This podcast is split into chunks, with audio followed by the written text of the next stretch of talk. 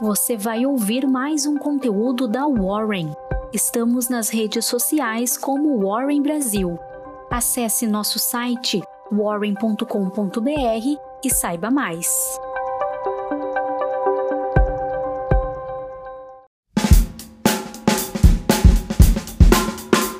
Eu sou Gustavo Pazos, trabalho no time de análise da Warren e vim te entregar sua Warren Call de hoje.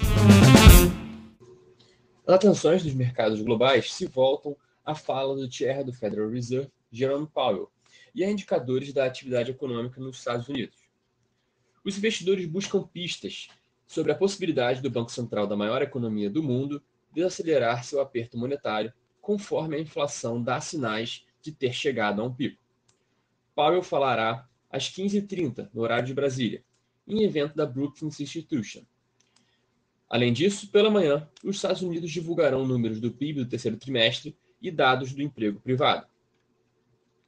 No cenário corporativo internacional, no Oriente, as ações subiram nesta quarta-feira, com os participantes do mercado comemorando uma flexibilização das medidas contra a Covid-19 na cidade de Guangzhou e as ações de automóveis subindo com a expectativa de possíveis políticas favoráveis ao setor.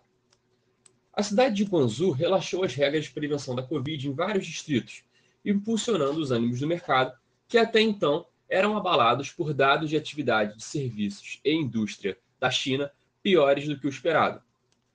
A atividade industrial da China contraiu em um ritmo mais rápido esse mês, pressionada pelas restrições da Covid e pela redução da demanda global.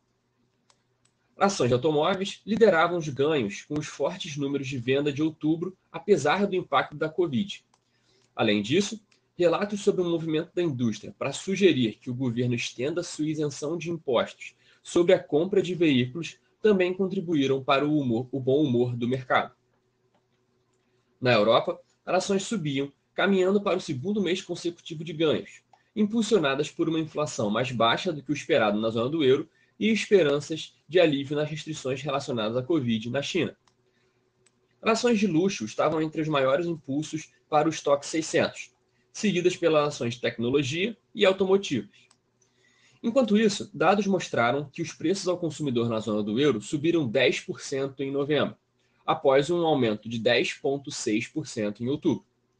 Com isso, o número ficou abaixo das expectativas de 10,4% em uma pesquisa da Reuters com analistas, reforçando argumentos por uma desaceleração nos aumentos de juros do Banco Central Europeu já no próximo mês. Falando agora do nosso amado Brasil, primeiro sobre o âmbito político, investidores seguem acompanhando o noticiário em torno da PEC da transição, que iniciou a tramitação no Senado ontem, mas sem votação prevista para essa semana. Além disso, Lula permanecerá em Brasília, onde deve se reunir com o presidente da Câmara, Arthur Lira, do PP, e do Senado, Rodrigo Pacheco, do PSD para dar seguimento às negociações políticas em torno da sua agenda legislativa e da construção de alianças. Na cena econômica, hoje está prevista a divulgação de dados de desemprego e contas do setor público consolidado de outubro. Além disso, a Petrobras deve divulgar a atualização do seu plano de investimentos de cinco anos, após o fechamento do mercado. E agora encerramos essa edição da Warren Call. Até mais e aquele abraço.